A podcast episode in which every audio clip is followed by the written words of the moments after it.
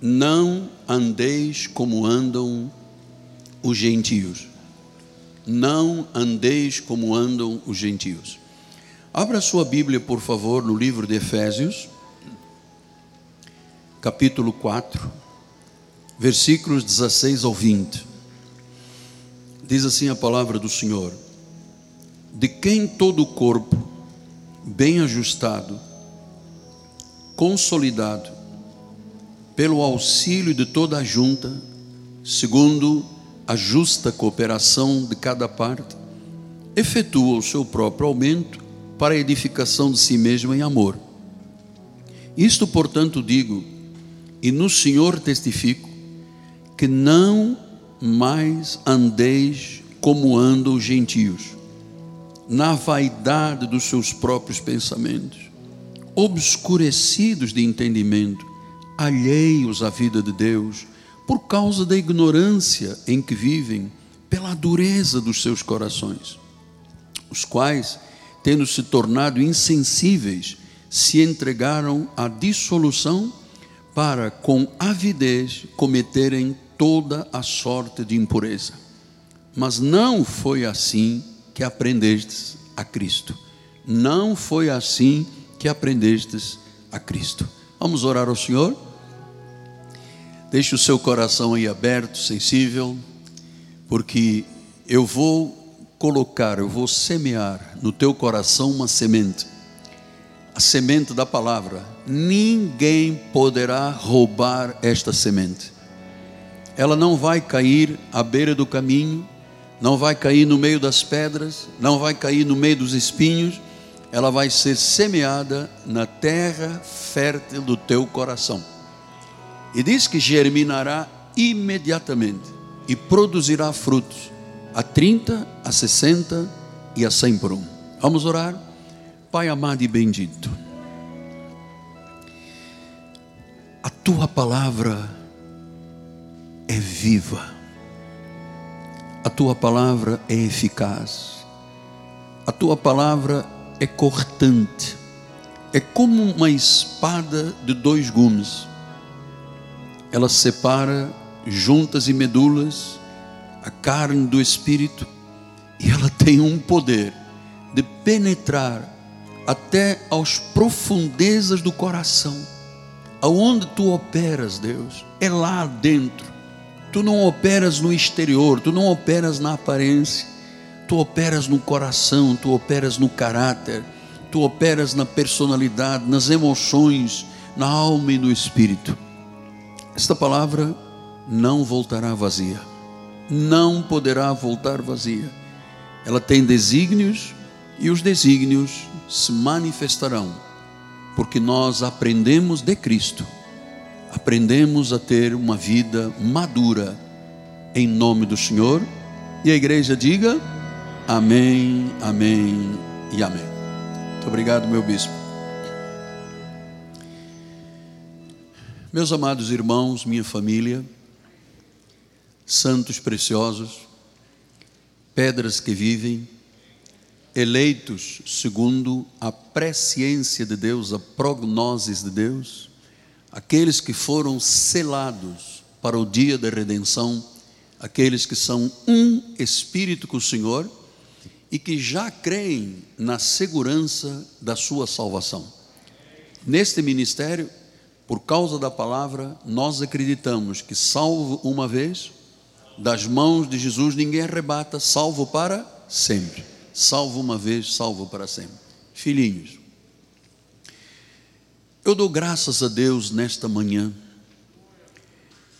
ao Todo-Poderoso, aquele que era, que é e que será eternamente aquele que assumiu o seu grande poder e passou a reinar sobre tudo e sobre todos. Aquele que nos chamou de santos, aquele que conhece a nossa vida pelo nosso nome próprio, aquele que escreveu o nosso nome nas palmas das suas mãos, aquele que nos chamou de mais do que vencedores, aquele que derramou o seu sangue precioso na cruz do Calvário, o Cordeiro de Deus que se fez pecado em nosso lugar, Oh Deus, eu quero dar testemunho do teu grande amor, como tu me amaste, como tu amas a igreja. E claro, queremos te dizer que tu estás em primeiro lugar na nossa vida. Toda honra, todo louvor e toda glória. E a igreja diga amém. Então, hoje, amados filhos na fé, você que está aqui de forma presencial, minha gratidão de você seguir a voz do profeta. Você que está à distância, ainda temos uma parte considerável da igreja que não tem participado por comorbidades, enfim, mas o seu apóstolo diariamente ora por você. Cuido das ovelhas porque elas não são minhas. Eu responderei diante de Deus pelo sangue das ovelhas. Então, meu amado, esteja protegido pelas orações do seu profeta. Paulo está escrevendo uma das principais epístolas. O que é uma epístola? Uma epístola era uma carta escrita pelos apóstolos. O apóstolo, quando enviava uma carta às igrejas, ele diz a epístola. E nesta epístola, dirigida a uma igreja chamada Igreja dos Efésios, a igreja de Éfeso, pense comigo, porque isto é absolutamente claro na palavra não foi apenas para os Efésios.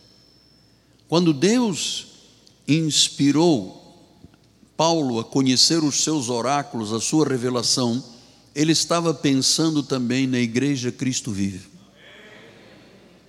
Eu tenho consciência disso. Eu acredito nisso. Que as instruções das 14 epístolas de Paulo são exatamente para este ministério também. Então, Paulo fala de um corpo bem ajustado, consolidado, um corpo que tem aumento na edificação em amor. E você sabe, isso é muito interessante quando Paulo eh, se refere à igreja como um corpo bem ajustado, né, consolidado por juntas e medulas. Pense no nosso corpo físico. O nosso corpo físico se caracteriza pela maravilhosa cooperação entre todos os órgãos. Então, se o meu coração der uma rateada, todo o meu corpo sofre. Se o meu cérebro tiver uma ausência de pensamento, todo o meu corpo sofre. Se algum órgão do meu corpo entrar, do nosso corpo, entrar em desacordo com a perfeição, todos, todo o nosso corpo sofre. Assim é exatamente a igreja. Paulo descreveu a igreja como um corpo e disse que esse corpo tem que estar bem ajustado. Eu não posso ter um coração disparado aqui com extracístolos, por quê? Porque todo o meu corpo vai sofrer. Quando um irmão sofre, diz a Bíblia, todos nós sofremos. Porque há uma sincronia entre o corpo de Cristo, entre todos nós que fazemos parte do corpo de Cristo. Então, Paulo fala de uma igreja, quando ele diz um corpo ajustado, ele está falando de harmonia, ele está falando de solidariedade, ele está falando de solidez. É, não existe sobre a terra um povo mais solidário do que a igreja de Jesus Cristo, mais harmônico, pelo menos assim deveria de ser. Deveríamos que ser isto que a Bíblia está dizendo, bem ajustados, solidamente, numa perfeita unidade com as suas conexões e as suas funções. Que temos apóstolos, profetas, evangelistas, pastores e mestres e o rebanho de Jesus. Tem que haver uma sincronia. Quando Paulo faz esta descrição, ele descreve os padrões que se esperam de uma igreja. Pense nós fomos chamados para sermos servos. Todo servo verdadeiro de Deus, ele cultiva a unidade. Todo. Você percebe que quando nós é, eventualmente temos entre nós alguém que se destaca como um cabrito ou como um lobo, a primeira coisa que essa pessoa faz é desunir, é separar. Porque essa é a estratégia de Satanás. A união traz a força, a separação traz a fraqueza. Então, nós fomos chamados para cultivar a unidade, para sermos um povo santo. Agora olha só o versículo 17. Isto, portanto, digo no Senhor e testifico. Agora vem a base do nosso estudo. Então, Paulo estava dizendo, estava dando um testemunho. E eu peço que o senhor e a senhora, por favor, irmão amado, amada, você que é uma serva de Deus, você que é um homem do Senhor, você que é um jovem de Deus, uma viúva, um solteiro, por favor, olha, Paulo diz: não andeis como também andam os gentios. Então nós temos uma chamada a não andar mais. Significa que Paulo havia detetado que naquela igreja, certamente membros da igreja estavam vivendo como viviam os gentios.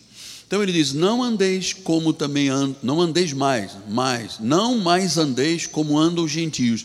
Ele começa aqui a explicar que o gentio, aquela pessoa que não tem Cristo no coração, lembre-se que Pedro pregava para os judeus o evangelho da circuncisão para os judeus e Paulo pregava o evangelho da incircuncisão para os gentios. Quando este evangelho chega à vida de uma pessoa, lembre-se que a fé vem pelo ouvir a palavra de Cristo. Então, quando esta palavra chega ao coração, tem que haver uma transformação. Então, Paulo diz: não ande mais como andam os gentios. Então, hoje nós vamos conhecer a diferença entre uma vida cristã pura e uma vida gentia impura. E você vai conhecer que isto é fundamentalmente oposto. O padrão de uma pessoa cristã, aquele que realmente, não estou falando em convencidos, entende? Estou falando em convertidos.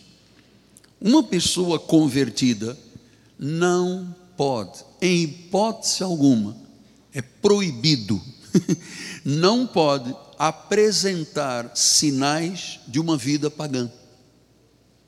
Não pode. Porque ela é fundamentalmente oposta à vida cristã. Então veja, outrora, todos nós, sem exceção, outrora, nós vivíamos como pagãos. A pessoa fumava, a pessoa drogava, a pessoa mentia, a pessoa, uh, enfim, tinha um comportamento sem regras, sem padrões, sem responsabilidade. Mas isto era uma vida pagã. Era uma vida dos gentios. Gentio é a pessoa que não tem parte no judaísmo, mas que ainda não é salva. Então, a palavra do Senhor diz: agora, diga agora. Agora quer dizer o quê? Agora que já não somos mais pagãos. Agora que nos convertemos, o Senhor, aliás, o Senhor nos converteu. Agora que Ele nos fez ouvir a palavra da fé agora que Ele se estabeleceu dentro de nós, agora que Ele nos selou para o dia da redenção, agora que temos conhecimento que a vida espiritual começou por um ato de amor chamado predestinação. Ele diz: agora, não mais andeis, significa que agora que somos do Senhor Jesus Cristo, nós temos que ser diferentes. Não podemos nos comportar com um, como uma vida pagã. Nós temos, todos nós, sem exceção, uns, claro, já mais maduros, outros a caminho da maturidade, mas todos nós temos que ter um novo padrão de vida. Chama-se uma nova vida em Cristo Jesus. Um novo estilo de vida. Um novo estilo de vida.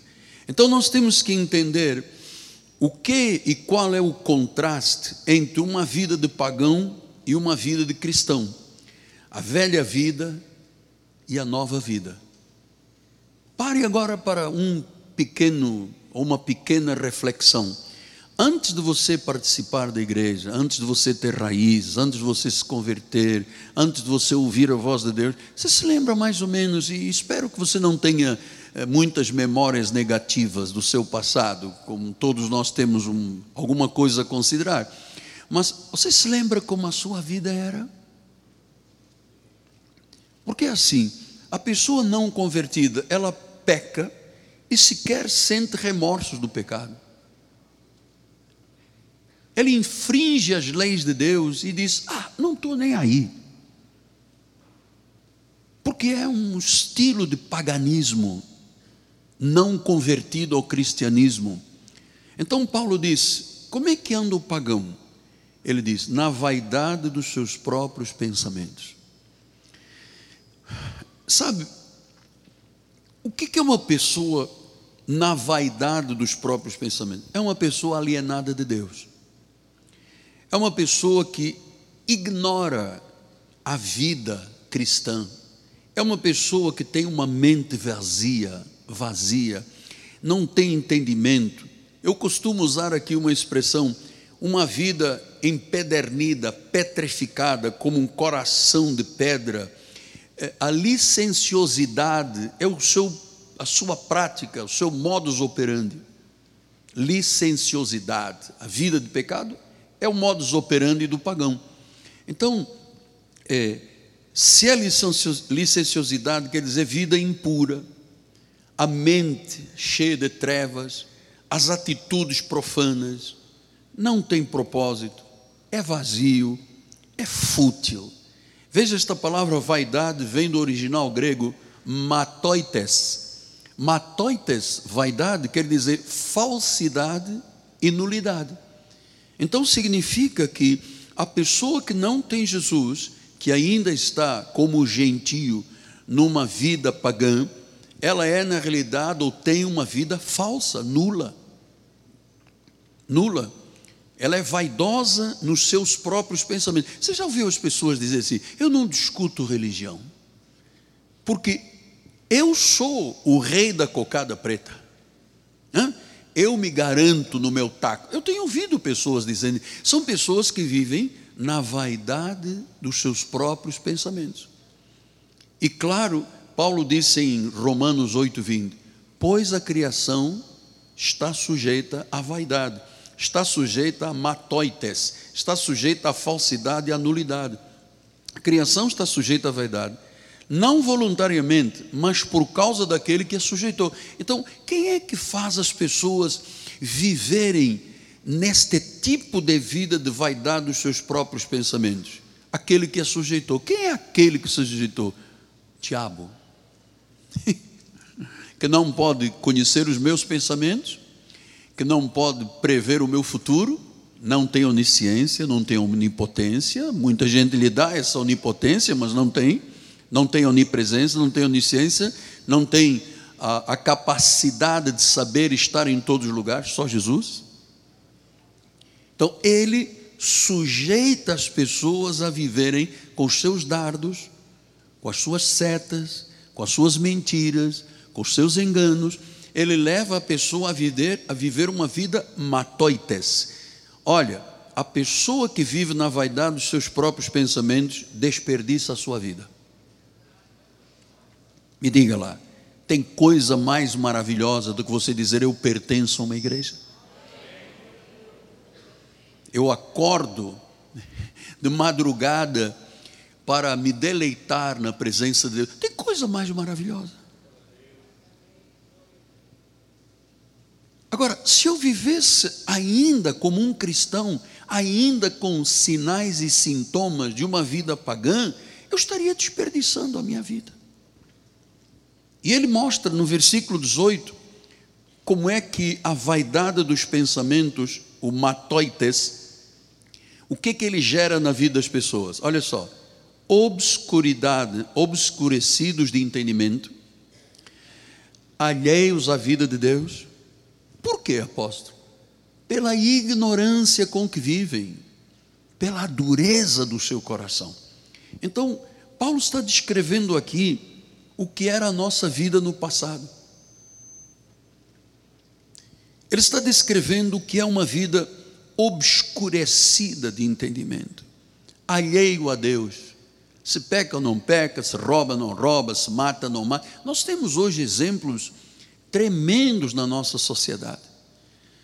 Pessoas que deveriam de ser lá no ápice, lá em cima, na pirâmide social, pessoas que deveriam de ser o exemplo, deveria partir deles o exemplo.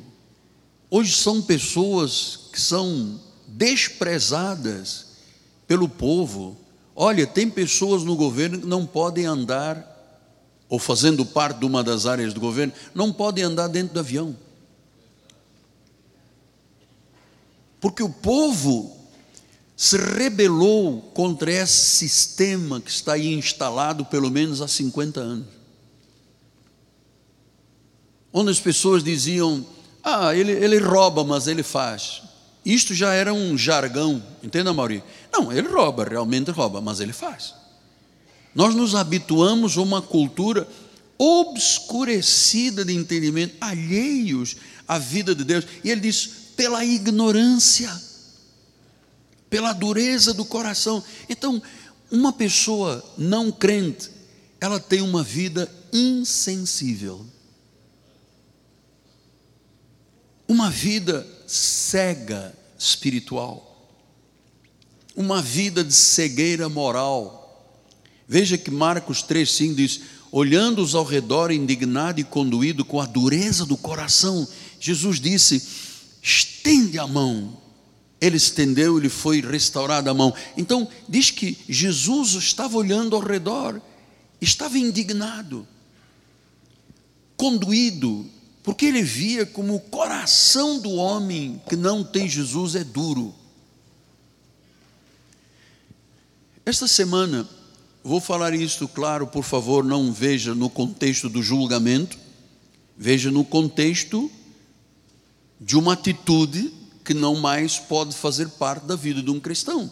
Está aí correndo nas mídias sociais um vídeo de um senhor que se diz pastor e que trata a esposa de imbecil e dá-lhe um tapa. Ele não sabia que o telefone já estava ligado. Estavam fazendo uma live a esposa colocou o telefone e o telefone estava torto. Disse, ah, imbecil, tum, deu-lhe um tapa. E depois disse, ah, eu vim pedir perdão em nome da minha esposa. Oi, mas é possível um homem de Deus dar um tapa na esposa? Isso é padrão de quem? Pagão. Ofender a moral de uma pessoa chamando-a de imbecil Afinal, é a senhora que dorme com ele, que tem filhos, que convive no seu dia a dia. Chamar a esposa publicamente de imbecil e meter-lhe a mão. Amado, você sabe o que é que é a conduta de uma pessoa pagã. Então, vida insensível, cego espiritual, coração duro. Coração duro como pedra. E as pessoas que não têm Jesus, elas rejeitam a verdade de Deus. Por quê? Vivem em trevas mentais sua alma é insensível. Agora nós já podemos entender o que é um obscurecido, que vive em trevas, alienado, alheio à vida de Deus, por causa da ignorância, por causa da dureza do coração. Então é uma alma triste, sombria, petrificada, de cegueira espiritual. Agora ele vai no, cap, no versículo 19 e diz: Os quais, está falando do pagão, aquele que não tem Jesus, ou aquele que é ovelha e tem comportamento de lobo. Ah, sim, porque, entenda, existem ovelhas que têm comportamento de lobo, e existem lobos que querem ter comportamento de ovelha. Então, quando uma ovelha tem um comportamento de lobo, está fugindo absoluta e radicalmente do que é o padrão bíblico. E eu vou lhe dizer, diz o versículo 19: as pessoas se tornaram insensíveis. Esta palavra apalgel, do grego, apalgel quer dizer apáticas, coração calejado, consciência cauterizada, desavergonhados. Insensível é uma pessoa desavergonhada. E a nossa sociedade, aí fora, caminha nesta insensibilidade com a maior natureza, ah, perdão, a maior naturalidade, porque tem coração endurecido, é ignorante nas questões espirituais, não conhece o Deus vivo ainda, eis a razão porque nós investimos tanto na obra de evangelização, porque nosso desejo é que as pessoas venham ao conhecimento daquilo que nós já conhecemos e vejam em nós o reflexo de Cristo. Então, pastor, é, se a pessoa tem um coração calejado, uma consciência cauterizada e é desavergonhada, porque este é do original grego apaugel, ah, o que, que ela faz? Diz, vamos voltar ao versículo 19, bicho, por favor. Diz que se entregam à dissolução, ao pecado, com avidez, com fome, né? com desejo de cometer toda a sorte de impureza, toda a sorte de imundície, toda a sorte de imoralidade, fornicação, adultério, homossexualidade, é uma avidez descontrolada. E você sabe por que, que as pessoas têm uma avidez, um desejo descontrolado de pecar? Porque elas se auto elas se auto deificam, ou seja, elas se acham deuses. É uma avidez, é o eu. Você vê a pessoa, eu, eu, eu. Então, como é que se começa a ver o padrão de uma pessoa que já saiu dessas trevas? Olha, pelo seu falar pelo comportamento que ela tem, a forma como trata a esposa, o marido, a forma como vive a vida empresarial, a forma como se comporta na sociedade.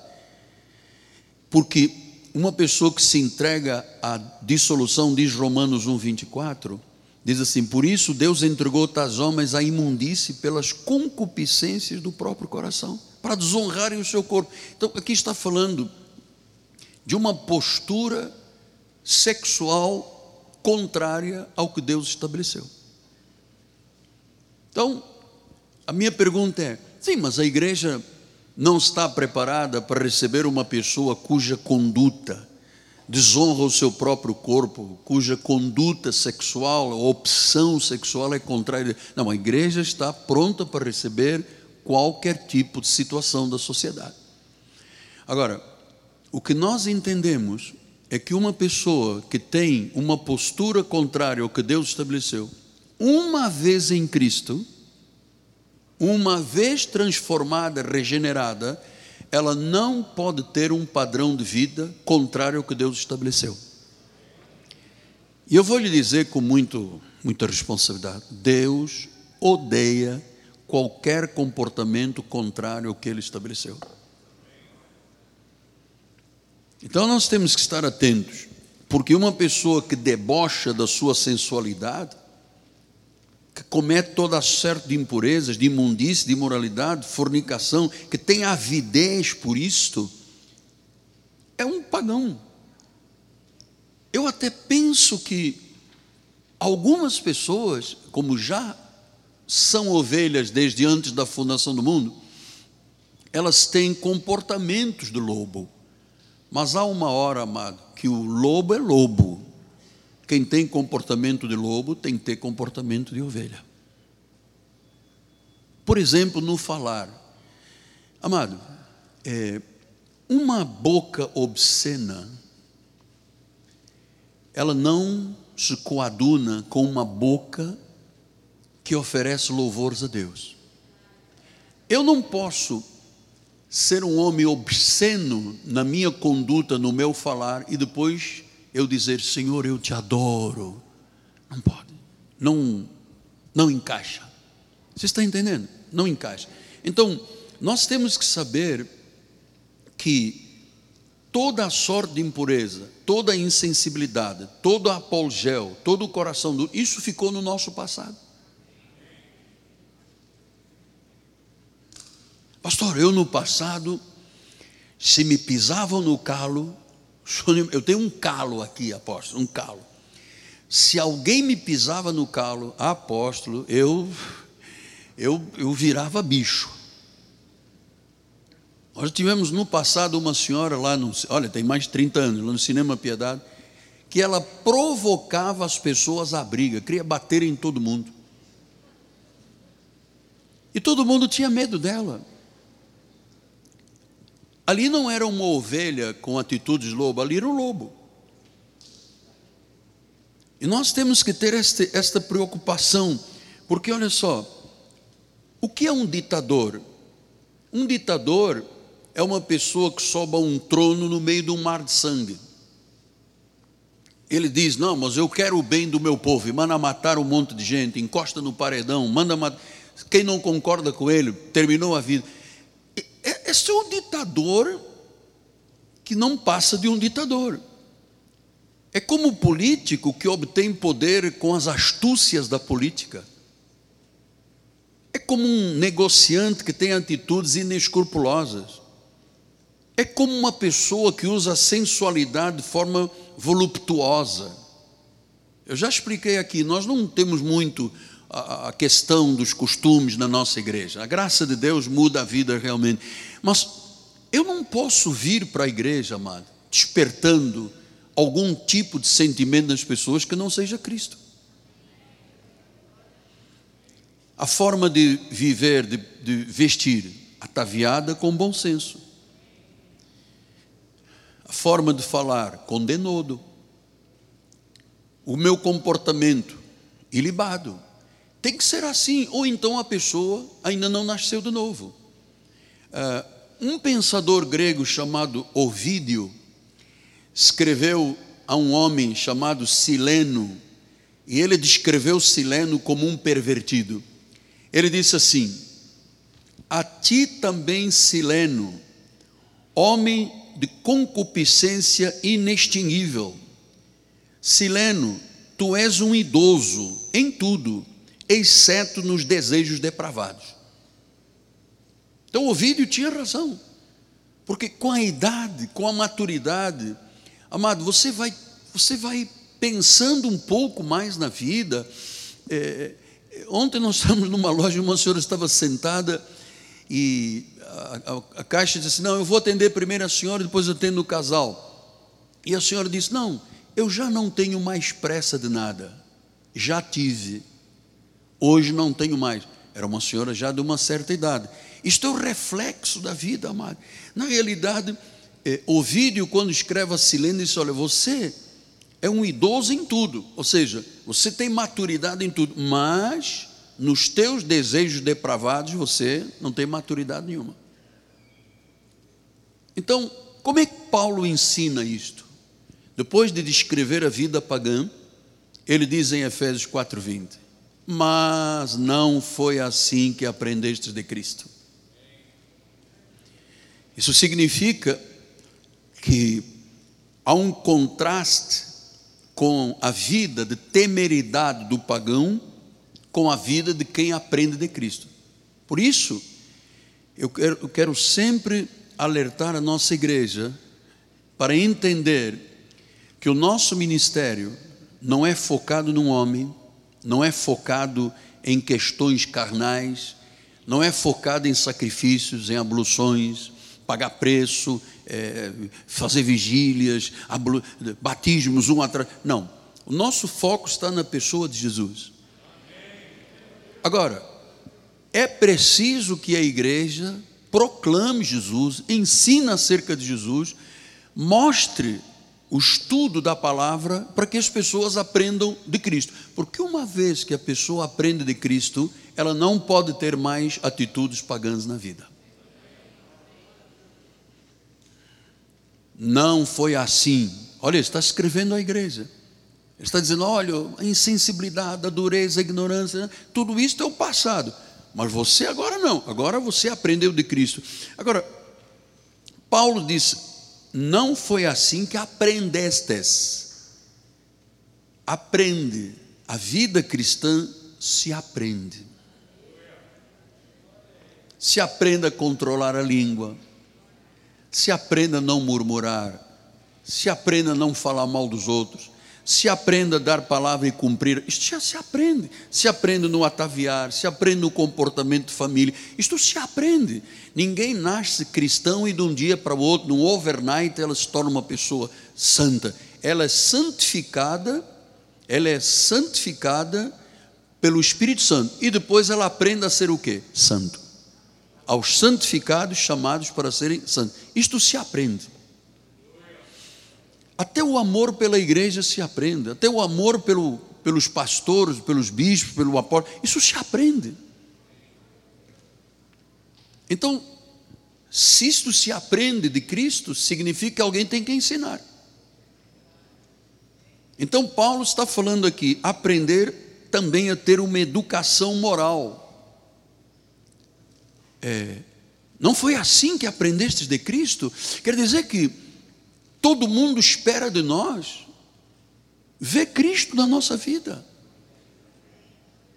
E se eu tenho um comportamento na igreja e tenho um comportamento diferente na rua, não é isto que aprendemos de Cristo? Se a pessoa tem um comportamento na igreja e depois em casa maltrata o marido ou a esposa, não foi assim que aprendeu de Cristo? Não adianta, às vezes, um marido incrédulo dizer: a esposa bate com as panelas, faz alguma coisa, uma atitude mais grossa, ele diz: É isso que está te ensinando lá o português? Pelo amor de Deus, eu estou ensinando de Cristo, sobre Cristo. Estou ensinando sobre a palavra. Os nossos estudos, tem apostila, não há um único ensino neste ministério que desabone alguma coisa do que Deus disse. Eu não teria nunca, como dizem os, os hispânicos, eu não tenho pantalonas, eu não tenho calça, por exemplo, para ameaçar Deus de rasgar a Bíblia. Eu já vi muitos pregadores, até na televisão, com a Bíblia, Senhor, ou tu fazes, ou eu rasgo a Bíblia. Quem rasga a Bíblia? É o ditador, é o profano, é o pagão. Está negando a Bíblia. Então diz: não foi assim que aprendestes de Cristo. Quer dizer que Cristo ensina. Na realidade, o pregador abre a boca, mas o Espírito é que fala. O Espírito fala através da boca do temente a Deus. Então, amado, é, não foi assim que aprendeste. Para eu aprender, se eu quero ser um médico, eu vou para a escola, vou para a faculdade, vou fazer residência, vou fazer pós-graduação, vou fazer mestrado, vou fazer doutorado, vou fazer um curso em Harvard. Eu aprendo. E quando a pessoa aprende da sua área, seja ela é, médica, enfim, todas as áreas, empresarial, quando ela aprende, ela passa a ser um exemplo.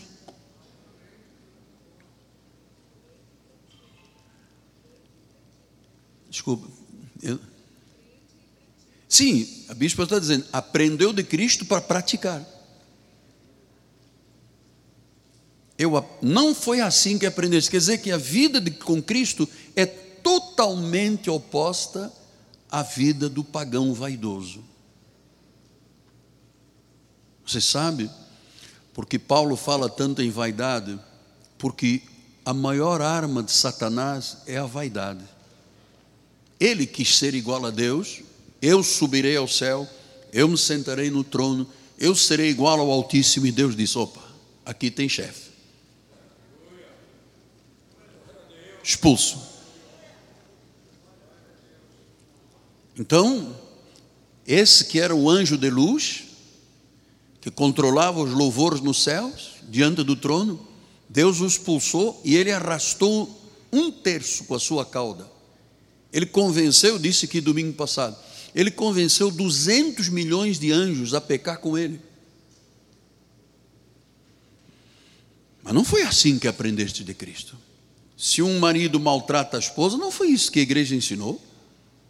Se uma esposa despreza o marido, não foi isso que a igreja ensinou. Se uma esposa faz a negociação da vida sexual e conjugal com o marido, não, eu vou te servir se tu me quando uma esposa impõe condições na sua vida conjugal, isso é paganismo. O corpo da mulher não é da mulher, o corpo do homem não é do homem. O corpo do homem é da mulher, o corpo da mulher é do homem. Porque isso é o que se aprende de Cristo. Como é que um pai tem que tratar os filhos? Não pode tratar com ira. Isto é o que se aprende de Cristo. Como é que uma esposa tem que ser? Submissa ao marido. Isto é o que se aprende de Cristo. O que é que se espera do marido? Que ame a sua esposa. Isso se aprendeu de Cristo. Você está a entender? É isto que é aprender de Cristo. Então, é, no versículo 21, ele diz: Se é que de fato tendes ouvido, e nele foste instruído, instruídos, fostes instruídos, segundo é a verdade em Jesus. Ah, então eu tenho que ouvir, ser instruído com a verdade. E eu vou lhe dizer, amado, não existe verdade fora da graça de Deus. Não existe. Não há verdade fora da graça de Deus. As pessoas ligadas, portanto, evangelho, ligadas ao judaísmo, ao, ao juda, os chamados judaizantes, eles têm um tipo de comportamento muito estranho. Deus me falou, Deus disse, Deus aconteceu. E não foi nada Deus que falou, amado. Porque quando a pessoa é instruída segundo a verdade, quando ela aprende de Cristo, amado, uma vez que aprendeu de Cristo, aprendeu de Cristo. A pessoa podia ter atitudes de lobo no passado, mas se aprendeu de Cristo, tem que ter atitudes de ovelha. Então, numa atitude de ovelha, não cabe palavreado obsceno, não cabe negociação de vida conjugal, não cabe postura errada empresarial, não cabe falta de verdade nas suas relações, não cabe. Porque se aprendeu de Cristo, foi instruído segundo a verdade. Então, qual é a substância do ensino nesta igreja? Cristo. O Senhor Jesus Cristo. Eu aqui não ensino que eu fui no dedo de Deus em Teresópolis e peguei uma água santa e um óleo caprichado que veio de, de Jerusalém para passar na tua cabeça. Isso não é aprender de Cristo, amado. Não, porque eu estou em pecado, porque não me batizei. Isso não é aprender de Cristo. O Senhor Jesus já tomou sobre si o nosso pecado e encravou na cruz do Calvário. Vós não estáis em pecado, o pecado não terá domínio sobre vós, porque não estáis debaixo da lei, e sim debaixo da graça. Na lei, na lei, meu amado, a pessoa não pode nem ver televisão. Na lei não há controle de natalidade. Eu conheci há poucos dias um cristão, uma pessoa muito dedicada a Deus, jovem. E ele me disse: Eu tenho nove filhos. Eu disse: Nove? Você não tem televisão em casa? Vamos pensar juntos, amado. Nas questões de vida do nosso país, que, que tipo de postura e, e, e tem o direito de um pregador dizer você não pode ter controle de natalidade, não pode fazer ligação, você tem que ter quantos filhos vierem. Então, há pessoas que cresceram em famílias que nunca foram amados, porque era tanta gente, amado, era tanta fralda, tanto mamadeira, que a mãe estava para trás, ô oh, Chiquinho, ô oh, Joãozinho, ô oh, Manelinho, e não, sabe, não dá para, pleno século XXI, ter nove filhos, dez filhos, dezessete filhos. Ô, oh, papai era um homem muito dedicado em casa, somos 23 irmãos. Barbaridade, tchê. Não faz mais outra coisa, não, vai lá cuidar do, do jardim, vai plantar uma horta. Olha, nós somos 23, mas três até faleceram, mas éramos 26. 26 filhos. Onde está o controle da natalidade? Onde está o exemplo que a igreja tem que ensinar? A igreja jamais pode ser apologista. Ah, não, nós na nossa igreja distribuímos preservativos. A igreja não tem esta função de distribuir preservativos. A igreja tem a instrução e dá a instrução de você cuidar. O médico ensina como é que se preserva, como é que se evita para se evitar e nunca proceder com outro fato contrário, que chama o aborto. Amados, um milhão e meio de fetos são abortados por ano conhecidos, fora as aborteiras aí de esquina, pessoas que depois vão ficar inférteis, nunca mais terão filhos, têm dor na alma. Tem relatos, nós temos relatos aqui de pessoas que hoje são novas criaturas, mas que no passado diz que ouviam um choro de criança porque abortaram. Então, o que, que nós pensamos? Vida sexual é dentro do casamento. É o sexo seguro. É o sexo seguro. Marido com esposa. Agora, a pessoa que tem um comportamento pagão, ela acha que isso aqui é bobagem. A questão da ideologia do gênero, do sexo, Deus fez homem, Deus fez mulher. Ele disse que deveriam se unir, ser fecundos e se multiplicar. Mulher com mulher não multiplica, homem com homem não multiplica. É contrário a Deus. Sim, mas a igreja tem, a igreja não pode ser fundamentalista, homofóbica. E quem disse que a igreja é fundamentalista e homofóbica? A igreja é bíblica. Ela aprende com Cristo. Ela aprende com Cristo.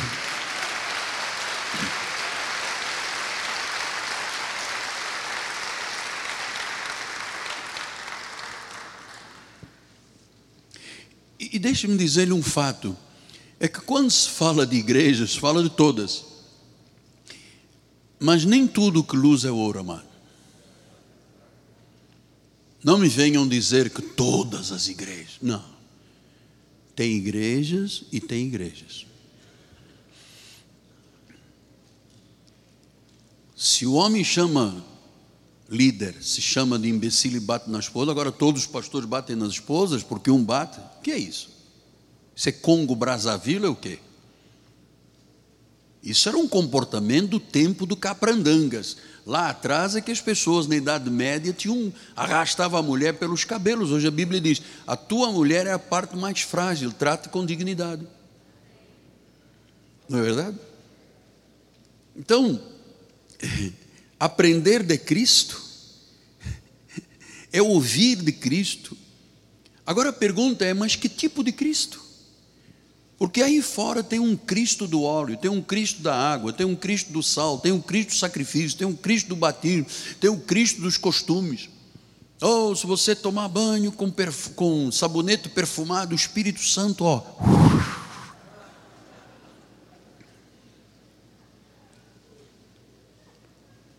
o Espírito Santo. Não pode tomar banho. Tem que, roupa tem que ser pelas pés, lá no fundo, 50 graus, paciência tem que usar roupa, saias compridas. Amado, isto não é aprender de Cristo. Isso é aprender costumes e às vezes de uma pessoa mal informada que sobe num altar e perverte a cabeça das pessoas. Então, o que é então aprender de Cristo? Que tipo de Cristo? Não é apenas o Verbo que se fez carne, não é apenas o Cristo nos dias da sua carne esse passou. A Bíblia diz: já ninguém conhecemos segundo a carne. E se Cristo conhecermos segundo a carne, já não o conhecemos deste modo. Então, nós acreditamos num Cristo que foi crucificado, que morreu, foi sepultado, ressuscitou, tem o reino, tem o senhorio, tem o domínio, tem a justiça. Este é o Cristo segundo a verdade. Não é o Cristo histórico é o Cristo ressuscitado. Por isso é que Paulo diz: foi assim, não foi assim que você aprendeu de Cristo. Então, quando eu vejo uma pessoa que tem um comportamento é, contrário ao que é ensinado na igreja, eu, eu, a minha expressão é: não foi isso que te ensinamos. Em outras palavras, eu estou dizendo: você não aprendeu de Cristo aqui na igreja. Ah, pastor, eu vi um irmão lá fora, batendo com os pés, gritando com o bispo do estacionamento, atirou chave no chão. Chave no chão? Não foi assim que aprendeu de Cristo. Não foi assim que aprendeu de Cristo. Nós aprendemos a viver a vida cristã, o Cristo ressuscitado. Então, conhecer o Cristo ressuscitado, aprender de Cristo, é conhecer uma verdade que liberta, amado. Jesus disse isso: conhecereis a verdade, e a verdade vos libertará. É que sabe, quando a pessoa, porque você sabe, por exemplo, a mentira, a mentira não é um problema somente espiritual, até porque o pai da mentira é Satanás, é um problema sociológico. Por quê? Porque uma pessoa que mente tem o hábito de mentir, ela mente hoje, amanhã ela mente para desmentir ou mentir o que disse no dia anterior, isto é uma bola de neve. Então é um problema espiritual, mas é um problema sociológico também. É muito difícil conviver com o mentiroso. Porque o pai da mentira é Satanás. Então, aprender de Cristo é conhecer a verdade que liberta, é conhecer uma vida de pureza, de sinceridade, de santidade de conversão, de mudança de vida, de regeneração. É um novo homem. É aquele que tem vitória sobre o pecado. É aquela pessoa que anda em retidão e justiça. É aquela pessoa que conheceu um Cristo majestoso. Romanos 1,4 ele diz: Foi designado Filho de Deus com poder, segundo o Espírito de Santidade, pela ressurreição dos mortos, a saber, Jesus. Então, amado, este é o Cristo que nós aprendemos, o que ressuscitou, o que está vivo, o que está no trono, que está entre nós pelo Espírito Santo. Então veja, conhecer a Cristo e aprender de Cristo é ser transformado à imagem de Cristo. E isto, lhes digo, amado, isso transcende o aspecto intelectual. Porque Cristo é a beleza dos feitos perfeitos. Ele é mais forte do que os pensamentos poéticos, amado. Que às vezes a pessoa cria uma poesia em torno de Jesus, né? Uma poesia.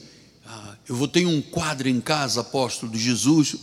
O senhor tem que ver a perfeição daquela barba, aquele rosto, aqueles olhos azuis, aquela, sabe, apóstolo, aquele, aquele gentleman Aí você vai lá no livro de Isaías e ele descreve Cristo desta forma.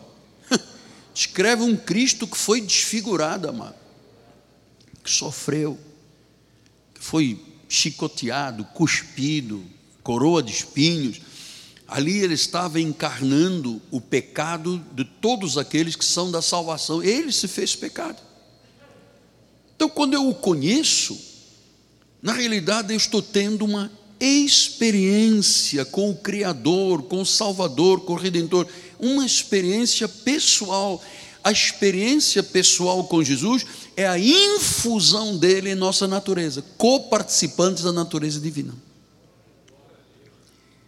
E se Cristo se infundiu em cada um de nós, a Bíblia diz: somos um espírito com Ele, estamos assentados juntamente com Cristo em lugares celestiais, somos parte da Assembleia dos Santos, na Universal Assembleia dos Santos, somos os primogênitos, tem os nomes arrolados no livro da vida. Amado, isso é aprender de Cristo, é ter uma experiência. Olha, nas questões da oração, você quer ter uma experiência de intimidade com Deus? Você quer ter uma experiência de viver no esconderijo do Altíssimo, à sombra do Onipotente? Comece a ter uma vida de oração e meditação na palavra. Você vai ver o que é experiência boa, mano. Você vai ver como o teu corpo, o teu relógio biológico te acorda e o teu grande prazer, o teu deleite de vida é a obra do Senhor, é o reino, é a comunhão com o Pai. Então, esta experiência pessoal vem também por uma revelação. Paulo disse isso em Gálatas 1,16. Ele diz assim: revelar seu filho em mim,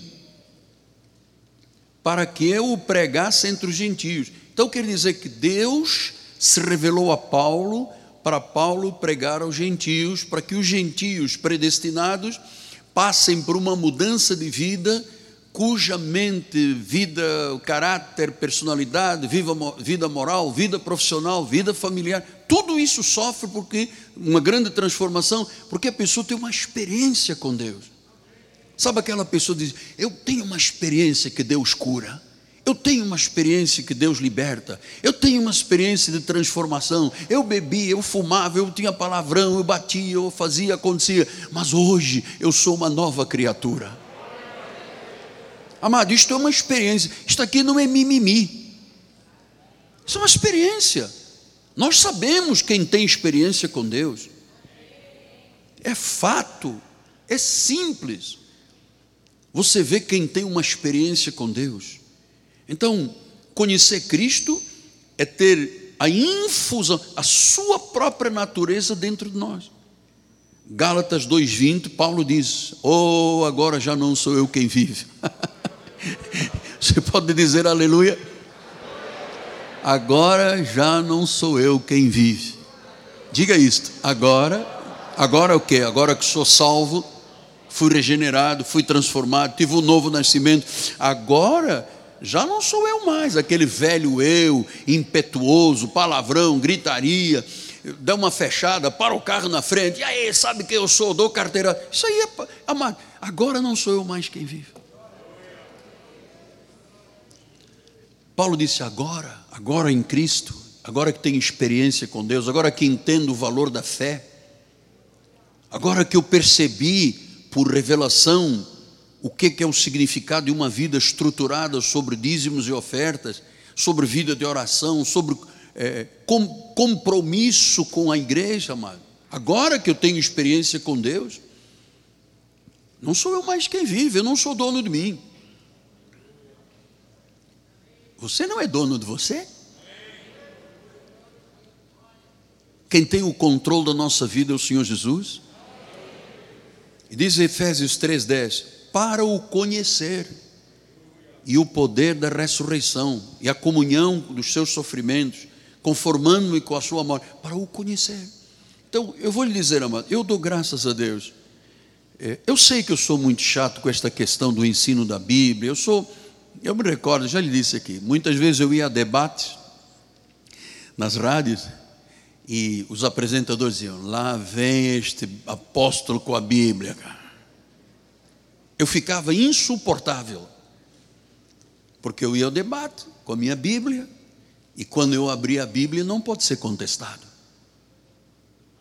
É para conhecer. E quando você conhece, você tem uma transformação no seu íntimo. A Bíblia chama um novo homem, criado segundo Deus. Meu pai e minha mãe fizeram, foram partícipes do meu corpo físico. Ponto, não fizeram mais nada. A transformação do homem interior, só Deus pode fazer, só o Espírito Santo pode fazer. É lá dentro, é no íntimo, é no caráter. Você se lembra quando eh, Samuel era preciso constituir um segundo rei, e ele vai na casa de Jessé, porque eu ouvi dizer que Jessé tinha muitos filhos. Na realidade era uma raiz, né? raiz de Jessé, raiz de Davi. Era, era uma linhagem que passava naquela família, eles nem sabiam disso. E quando ele viu o filho mais velho, ele se encantou. Disse: Olha, esse é igual a Saul, olha o cabelo dele.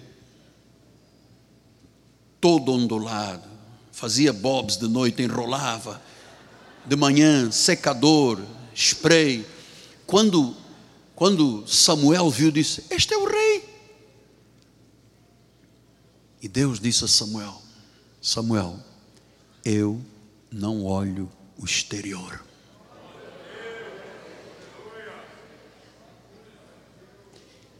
Eu olho o coração. Não importa se é novo, se é velho, se é jovem, se é ancião.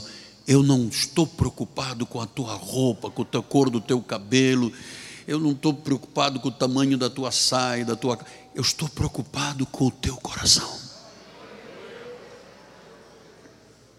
Pastor, eu posso ter um coração vingativo? Não. Eu posso ter uma boca que murmura? Não. Eu posso crer mal a um irmão? Não. Fala, não. Eu posso desejar o mal da minha sogra? Nem da sogra? Por quê? Porque houve uma transformação. Olha o que, que Jesus diz em Lucas 10, 16: Quem vos der ouvidos, ouve-me a mim, e quem vos rejeitar, a mim me rejeita. Quem, porém, me rejeitar, rejeita aquele que me enviou. Então, nós temos que dar ouvidos ao que Deus diz e não rejeitar. Se você tem uma igreja, se você tem um profeta, se você acredita, se você tem eh, raízes, você não pode mais andar de igreja em igreja. Quando Deus te salvou para vires para este ministério, Ele tinha razões sobejas. Ah, nós temos uma irmã aposta, ela ama o Senhor, ela não consegue viver, mas às sextas-feiras ela vai em raiz da serra. Leva um grupo de irmãos, porque lá tem uma irmã batata. Sabe aquela irmã batata? Quando ela diz batata, acontece. Então, agora vão distribuir um óleo novo aqui do lado. Lá vou eu para o óleo. Não, mas agora tem um saquinho de pimenta do reino. Lá vou eu para a pimenta. Amado, não faça isso. Raízes porque é com raízes que a árvore dá fruto. Se você não cria raiz, não tem compromisso com a sua igreja, você não é corpo de Cristo. Você não está ouvindo de Jesus. Aleluia.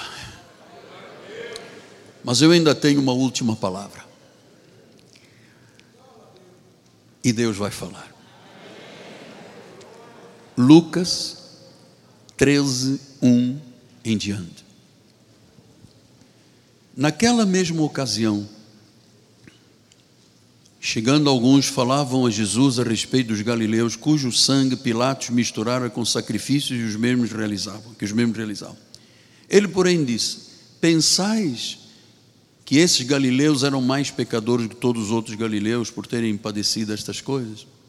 Não eram. Eu vos afirmo, porém, não vos arrependeres, todos igualmente perecereis. Ou cuidais que aqueles dezoito, sobre os quais desabou a torre de Siloé, e os matou eram mais culpados que todos os outros habitantes de Jerusalém. Não eram, eu vos afirmo, mas se não vos arrependeres, todos igualmente perecereis.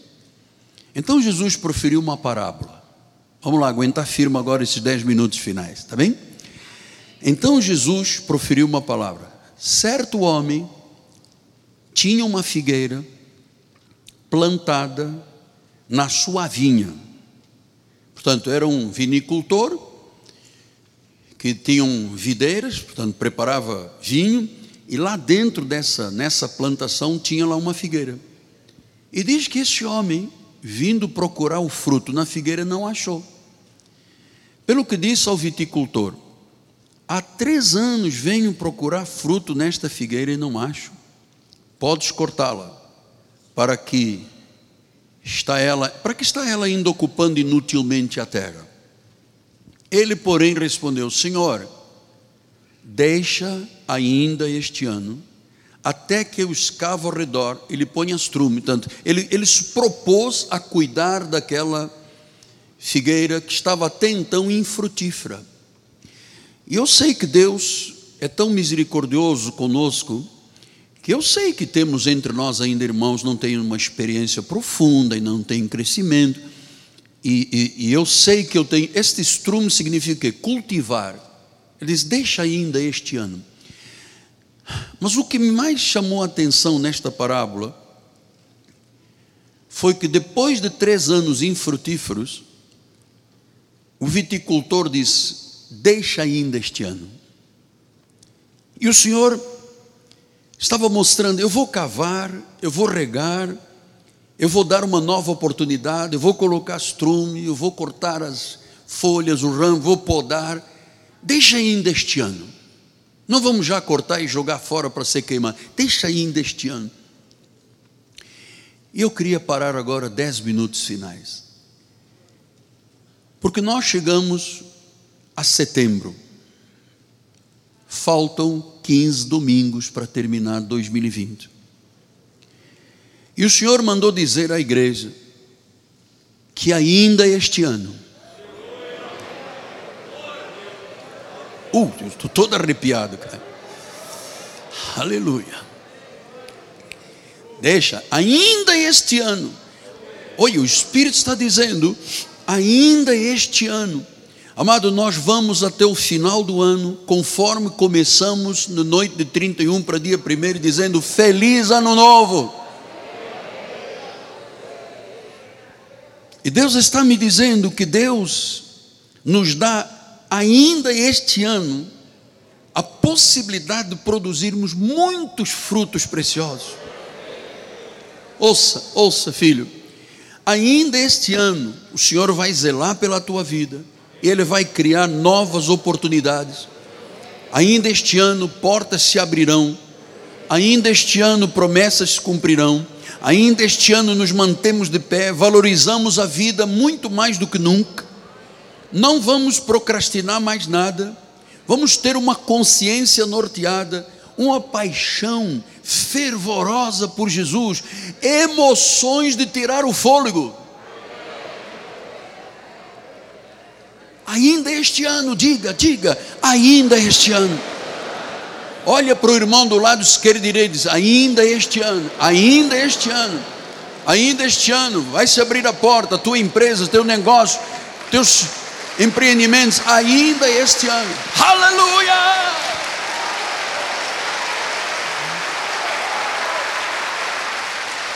Chacamanta corrobabacele andar. Diga, diga com palmas ainda este ano. Diga. Diga mais uma vez, ainda este ano. Terceira vez, ainda este ano. É ainda este ano, amado. Então nós temos aí dez dias de setembro, outubro, novembro e dezembro. Oh, temos tempo que basta e sobra. Mano. Eu vou lhe dizer cada dia. Deus me dá emoções de tirar o meu fôlego, amado. Ainda este ano. Não corta. Não acabou o ano não vamos desperdiçar o resto, não, por favor, ainda este ano. Você sabe que Elias disse uma palavra em 1 Reis 18, 21? Ele disse: Ele se chegou a todo o povo e disse: Até quando cocheareis entre dois pensamentos? Se é o Senhor Deus, seguiu, se é Baal, seguiu. Porém, o povo nada lhe respondeu. Então, nós temos um chamado a seguir a Deus. E ainda este ano, você vai ver justiça na tua vida você vai ver manifestações da misericórdia de Deus, você vai ver resgate, você vai ver restituição, você vai ver que no tempo da pandemia Deus está no trono, meu amado. Temos um vasto tempo, um dia como mil anos, mil anos é como um dia. Ouça, ouça a voz do Espírito Santo. Ainda este ano, amado a cruz de Cristo está erguida como um farol neste ministério. A luz de Deus está iluminando as trevas. Oh, quem olhar para esta luz viverá. Eu creio que de hoje até o final do ano nós viveremos os melhores dias neste ano, amado. Viveremos os melhores dias. Ainda este ano eu quero que você diga isto uma vez mais, mas diga agora para o teu coração, ainda este ano. O que é que Deus pode fazer agora? Da, temos três meses e picos a porta. Pode fazer tudo, pode mudar tudo, pode restituir as perdas, pode mudar de tal forma a nossa vida que esse tempo de pandemia será apenas águas que passaram debaixo da ponta, Mário que Deus que está sentado no trono, Ele seja exaltado, Ele seja glorificado, Ele seja bendito, Ele seja magnificado, porque ainda este ano, amado, ainda este ano, a sua saúde será totalmente transformada, tua família regenerada, tua vida pessoal com Deus, teus empreendimentos, teus negócios vão prosperar ainda este ano.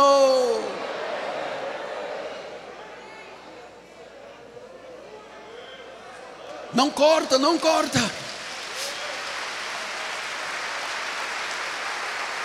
Não corta. Corta e joga no fogo. Não, não, não. Eu vou, eu vou colocar estrume, eu vou cuidar. Eu vou, eu vou, eu vou regar, eu vou podar, eu vou cuidar da minha vida espiritual como nunca. Emoções fortes com Deus. Emoções de tirar o fôlego de ver Deus dirigindo a vida. Amado, muita gente nesse tempo começou empresa, comprou carro, comprou apartamento, comprou casa, comprou negócio.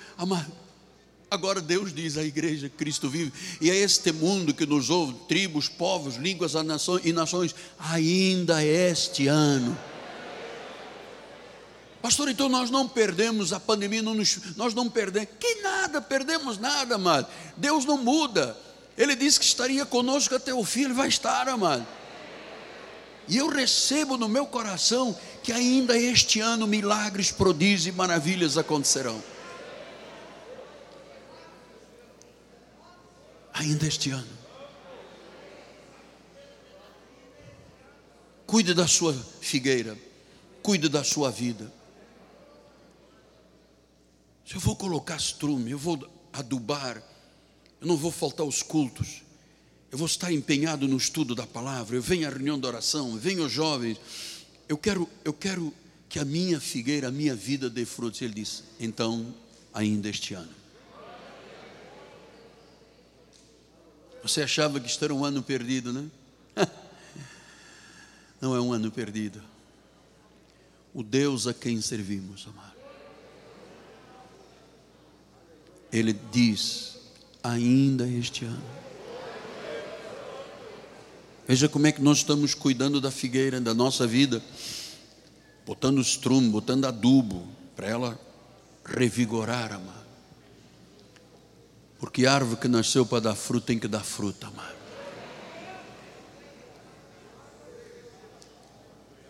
Carlos, ainda este ano. Romos, ainda este ano. Ainda este ano. Toma posse disso. Pastor, eu quero ver uma vida transformada dos meus filhos, do meu marido, da minha esposa. Eu quero, eu quero uma perspectiva sobre os meus negócios, apóstolo. Eu levei paulada durante esse tempo da pandemia. Ainda este ano. Não é daqui a cinco anos. Oh, porque a economia do Brasil só em 2024. Oi, oi, oi, oi, oi, ainda este ano, amado.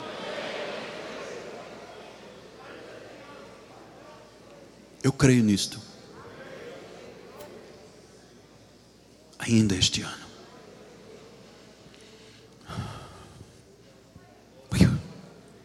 Pena que o tempo se esgotou. Mas guarde isto. Deus quer que ainda este ano aconteça. Há coisas que não podem esperar o ano que vem, amado não podem esperar que a economia volte aos tempos. Nós temos e confiamos num Deus muito poderoso. Aliás, todo-poderoso. Eu sinto Deus nesta hora. E veja que eu não preciso de gritar aqui no púlpito. Mansamente, tranquilamente. O Espírito está trabalhando aí. Aquilo que você perdeu, Deus pode te dar, ó, num piscar de olhos, ó, pá, Deus pode. Deus pode. Agora, cuida da figueira, põe estrume, rega, poda, envolve-te, tenha experiência com Deus, ame profundamente Jesus. Olha, não é o teu carro, não é a tua casa, nem é a tua família que está em primeiro lugar. É Jesus que está em primeiro lugar.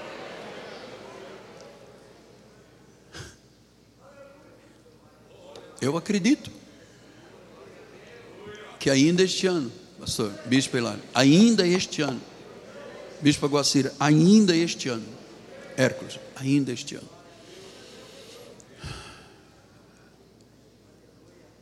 o sobrenatural. É que nós usamos estas frases e às vezes parecem clichês. Olha, ainda este. Não, isto não é um clichê. Isto é Deus falando a todos nós. Começou por me falar esta semana quando eu preparei a mensagem. Eu disse: Deus, como é que vai ser o Natal? Vamos ter Natal, não vamos ter Natal? E passagem no ano, e Deus disse: Ô oh, Miguel, calma o facho aí, ainda este ano. Pastor, senhor, mas, mas como é que vamos fazer no Natal? Oi, ainda este ano vai acontecer algo extraordinário. E como é que vai ser a nossa passagem no ano? Ainda este ano nós vamos ter uma posição clara. Vamos ter a catedral, vamos ter a capela, o hall social, vamos alugar um telão gigante lá para fora. Quem não entrar fica lá fora, drive-in, drive-in. Oh, aleluia!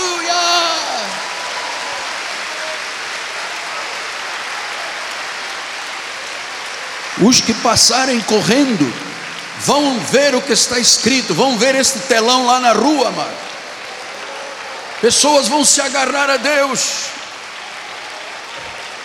e até o último segundo do dia 31 de dezembro, é ainda este ano, é ainda este ano, é ainda este ano.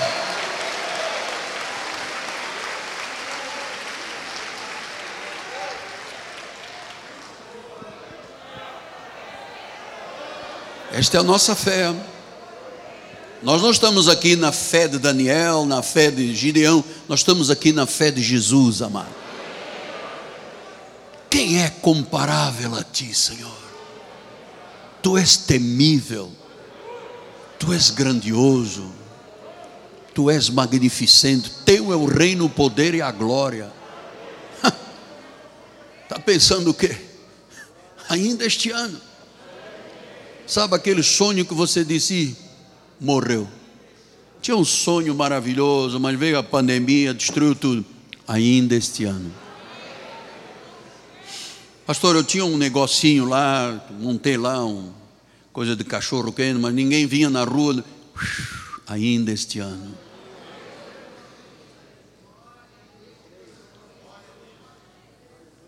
Ainda este ano.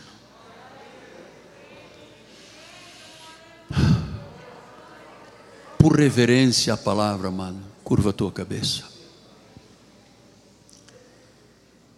Senhor Jesus Cristo. Deus que faz de um dia parecerem mil anos, e mil anos como um dia. Deus que se prova aqueles que têm experiência, que têm vida, padrão de vida espiritual. E neste momento, Pai, que esta palavra que foi ministrada comece agora a germinar, Pai, a dar frutos, Pai. Porque ainda este ano, ainda este ano, ainda este ano, Deus vai te dar o carro que são as tuas pernas, amado. Alguém vai ter um carro lá parado na garagem vai dizer: pega, mano, para você viver. Você precisa de um carro para viver. Você, esposa, netos, filho. Deus vai te dar um carro, amado. Tem alguém aí que tem um carro na garagem, nem usa. Vai te dar para você poder trabalhar fora da cadeira de rodas,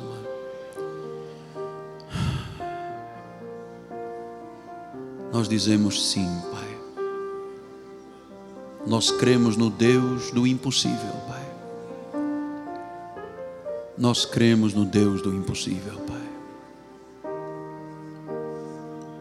Ainda este ano, Pai.